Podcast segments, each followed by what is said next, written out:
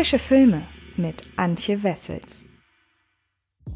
Hallo liebe Freds und herzlich willkommen zu einer neuen Ausgabe des Frische Filme Podcasts. Und zwar zu einer, auf die ich mich sehr, sehr gefreut habe. Denn es geht in dieser Folge um den Film Der Duft von wildem Thymian. Und wenn ihr diese Folge angeklickt habt, freue ich mich allein deshalb schon, weil dieser Filmtitel erstmal ja nicht so eingängig klingt. Und ich habe auch nicht wirklich mitbekommen, dass der Film im Vorfeld irgendwie groß für Aufsehen gesorgt hat, außer eher im negativen Bereich, weil der Trailer, äh, ja, weil sich über den Trailer ein wenig lustig gemacht wurde. Aber ich habe ja, so wahnsinnig viel Lust über den Film zu sprechen, dass ich es, wie gesagt, umso schöner finde, wenn euch die Wege hierher oder weil, wenn euch euer Weg trotzdem hierher geführt hat. Denn Der Duft von wildem Thymian ist ein Film, den gibt es wirklich nur alle paar Jahre und er ist so wahnsinnig schlecht, aber auch wiederum auf einer unterhaltsame Art und Weise, dass es mit blindem Hass, der von mir ja sowieso eher weniger zu erwarten ist, hier an dieser Stelle nicht getan ist, sondern der Duft von wildem Thymian ist wirklich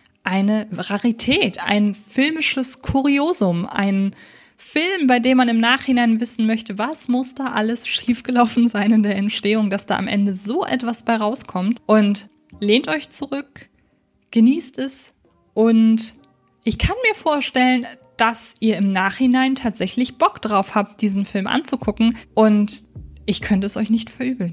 In diesem Sinne, darum geht es in Der Duft von wildem Thymian. Die eigensinnige Farmerin Rosemary, gespielt von Emily Blunt, hat es sich in den Kopf gesetzt, das Herz ihres verschrobenen Nachbarn Anthony, gespielt von Jamie Dornan, zu erobern.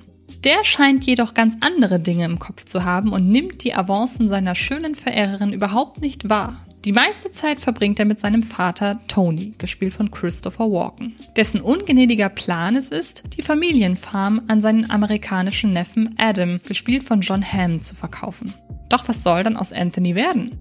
Es wird Zeit, dass sich der Eigenbrötler entscheidet, wie und mit wem er den Rest seines Lebens verbringen will.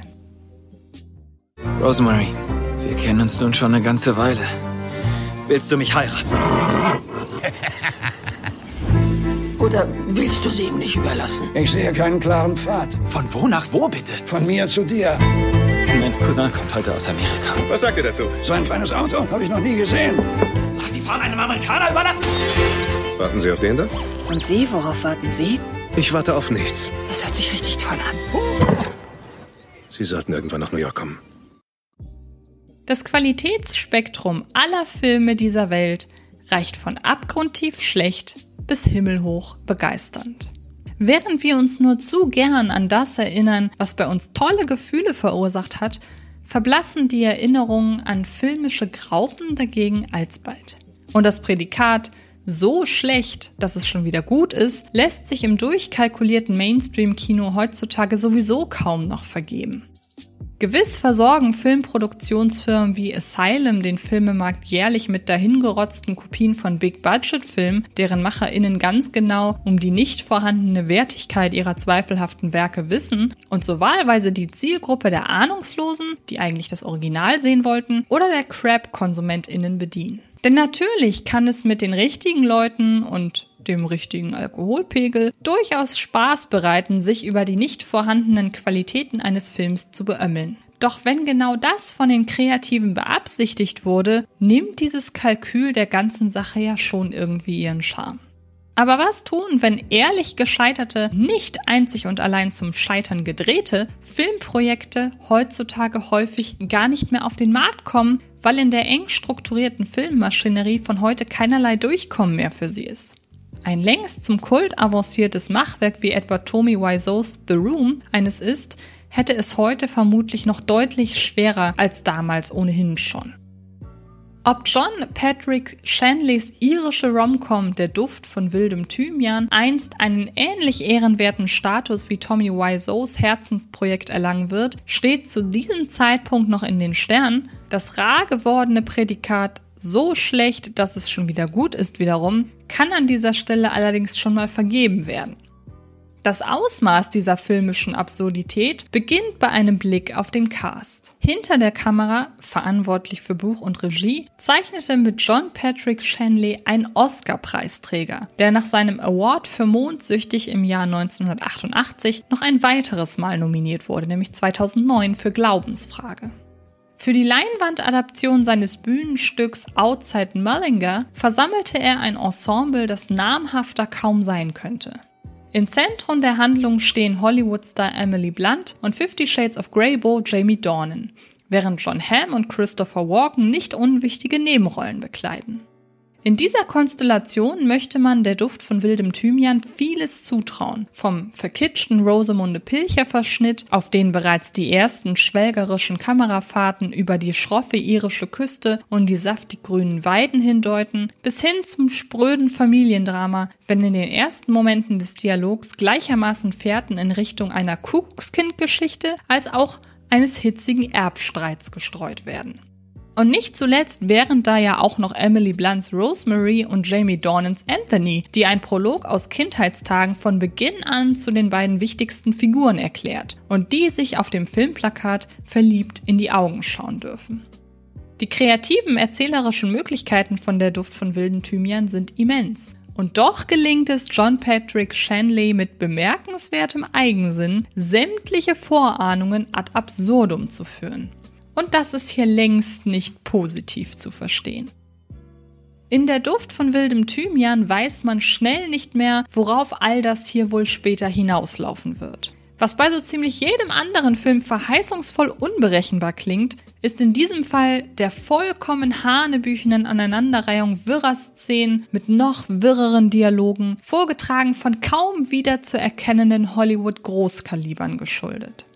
Während es zunächst noch so scheint, als verzettele sich John Patrick Shanleys lediglich bei der Exposition, weil er immerhin ohne gestellt wirkenden Erklärmonolog derart viele Namen, Konflikte und Themen anreißt, dass man selbst nach einer knappen halben Stunde immer noch nicht weiß, wer hier eigentlich wer ist, Stress mit wem hat und worauf diese Geschichte nun der Fokus liegen soll, beschleicht einen mit jeder weiteren Minute mehr der Verdacht, der Duft von wildem Thymian ließe einfach jedwedes inszenatorische Element einer Filmproduktion blindlings galopp laufen, völlig frei von so etwas Banalem wie einem Konzept, einer Dramaturgie oder, Gott bewahre, einer Logik.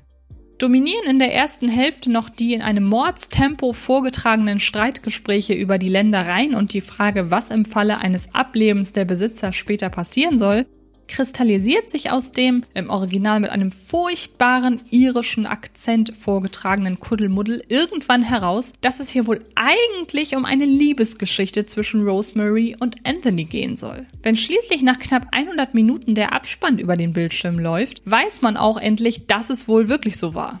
Bis kurz vor Schluss dagegen sorgen die vogelwilden Zeitsprünge, Szenenwechsel und zusammenhanglosen Dialoge allerdings dafür, dass man die Beziehung der beiden Zeitgenossen nicht annähernd einschätzen kann. Kaum ein einziges normales Wort miteinander sprechend, sondern stets in verrückte Vermutungen und Andeutungen abgleitend, ganz so, als hätte hier jemand einen Fremdsprachentext nicht selbst übersetzt, sondern lediglich einmal durch Google Translate gejagt, bleibt es bis kurz vor Schluss das große Mysterium des Films. Was zum Teufel wollen diese beiden Figuren bloß? Und noch viel interessanter, was will der Filmemacher eigentlich mit seinen Figuren? Was von uns? Und was soll das eigentlich überhaupt alles? Wird niemals heiraten. Falls das passieren sollte, friere ich meine Eier ein. Du solltest deinen ganzen Körper einfrieren, wenn du auf ihn warten willst. Will you call us? Hattest du jemals einen Traum, schon seit deiner Kindheit, den du nie loslassen konntest? Ich merke, du hast eine Schranke zwischen uns gestellt. Hat dein Traum dich glücklich gemacht oder bist du traurig? Geküsst hast du Adam! Er war es, der mich geküsst hat! Deswegen fühlt er sich ermutigt. Ich verstehe die Menschen hier irgendwie nicht. Wieso machen sie sich alles so schwer? Ihr scheint diese verrückten Dinge einfach zu akzeptieren. Ich mag aber keinen Streit. Der tut das schon! Na, halb Irland, nur ich eben nicht. Während der Duft von wildem Thymian auf der einen Seite genug bodenständige Konflikte besäße, um eine klassische Familienfehde durchzuexerzieren, und mit der ständigen Besinnung darauf, wie ach so verrückt die Iren sind, hätte man das Ganze sogar bewusst ins Komische rücken können. Ergeht sich John Patrick Shanley in derart vielen Nebenschauplätzen, dass dem Film ab dem Moment, in dem Anthony an einem Esel einen Heiratsantrag übt und sich daraus der wie so viele andere nebenbei abgehandelte, aber trotzdem ernst gemeinte Konflikt ergibt, dass Teile der Dorfgemeinschaft dem Mann zu viele Neigungen unterstellen, schlichtweg alles zuzutrauen ist. Und dieses alles präsentiert der Duft von wildem Thymian spätestens in seiner letzten halben Stunde in Form von Dialogen, die in ihrer hanebüchenden Aneinanderreihung von wirren Haupt- und Nebensätzen, in denen es in jeder Sekunde um etwas anderes und doch um nichts geht, irgendwann nur noch über einen hinwegrauschen. Mitten im hitzigsten Streitgespräch werden da plötzlich Sandwiches gereicht oder die romantische Liebeserklärung im nächsten Moment auf die Qualitäten von Guinness Bier gelenkt. Aussagen über Selbstmordgedanken werden hier genauso salopp vorgetragen wie die Entrüstung darüber, dass es in Irland ja ständig regnet. Oder die Sonne scheint. Oder beides. Jedenfalls ist alles immer und überall ein Problem. Oder auch keines. Die Gebaren der Figuren, der Inhalt ihrer Worte jedenfalls, geben keinerlei Aufschluss über jedwede emotionalen Befindlichkeiten. Ganz so wie ein von Google Translate übersetzter Text in eine andere Sprache, aber den Vergleich hatte ich ja schon. Die Ausmaße der in der Duft von wildem Thymian regelrecht fassungslos machenden Weirdness hören bei der Nichtqualität der Dialoge übrigens längst nicht auf. Auch die Darstellerinnen und Darsteller spielen irgendwo zwischen tranceartiger Theatralik und parodistisch anmutendem Desinteresse. Tatsächlich fragt man sich irgendwann, ob all das hier überhaupt ernst gemeint sein soll oder doch eher nachdichtend verstanden werden will. Auch wenn da die Frage bleibt, wer oder was hier denn kommentiert werden soll. Ein weiteres von unzähligen Fragezeichen, die der Duft von wildem Thymian hinterlässt. Ebenso auch die Charaktere, allen voran die Figur des Anthony. Die Konstellation aus Jamie Dornans karikierend tapsiger Performance, seinen als Spleens angedeuteten Handlungen wie etwa das lange Zeit unkommentiert bleibende Auf- und Ablaufen mit einem Metalldetektor und den Dialogen erweckt mehrmals den Eindruck, seine Figur solle vielleicht geistig zurückgeblieben sein. Doch direkte Erwähnungen dessen gibt es nicht. Genauso wenig dazu, wie alt Anthony und Rosemary seien und in was für einer Zeit der Duft von wildem Thymian eigentlich spielen soll. Emily Blunt ergeht es da kaum besser. Ihre Figur trägt mitunter wahnhafte Züge, doch auch diese handelt das Skript eher im Vorbeigehen ab, anstatt sich ernsthaft mit ihnen auseinanderzusetzen. Wir sehen sie völlig von Sinn im Regen tanzen, bedeutungsschwanger in die Waffenkammer blicken und mal eben für einen Tag nach New York fliegen, einfach weil ihr gerade danach ist. Der einzige, der im Ansatz zu realisieren scheint, in was für einer Art Film er da mitspielt, ist John Hamm, der die Fragezeichen des Publikums auf seiner Stirn durch die Gegend trägt, als hätte er, wie wir, das Skript nicht verstanden. Doch der Duft von wildem Thymian ist nicht nur darstellerisch und erzählerisch eine Vollkatastrophe, auch inszenatorisch scheint John Patrick Shanley alles, was auch nur entfernt an eine Struktur erinnert, über Bord geworfen zu haben.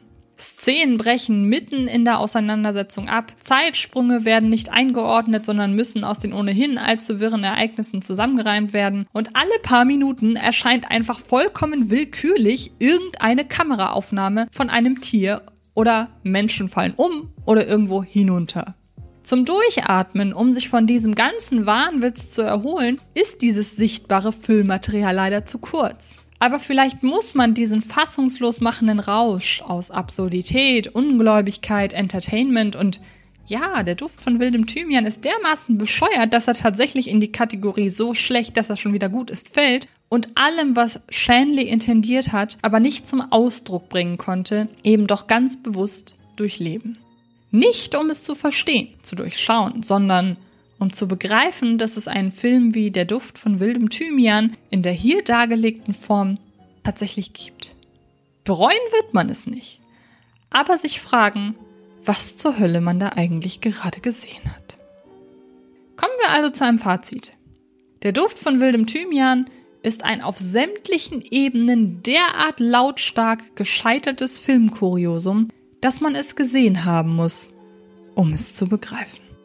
Und ihr könnt euch ab dem 21. Mai davon überzeugen, denn ab dann ist der Film als VOD erhältlich und wer es lieber haptisch mag, ab dem 28. Mai als DVD und Blu-ray gibt's den Film dann ebenfalls im Handel. Und wie gesagt, ich kann euch nur raten, schaut euch den Film an und genießt es irgendwie. Es ist schon wirklich wahnsinnig absurd. Vielen, vielen Dank fürs Zuhören. Ansonsten rede ich diese Woche im Podcast noch über The Woman in the Window und Monster Monster. Nicht ganz so spektakuläre Filme, aber dafür gibt es in meinem neuen Fred Carpet frische Filme Video auf YouTube alles zu den zehn besten Amazon Prime Originalen, nachdem ich ja letzte Woche die Netflix Originale abgehandelt habe. Viel Spaß dabei und dann hören oder sehen wir uns in den nächsten Tagen garantiert irgendwo im Internet. Macht es gut und bis bald.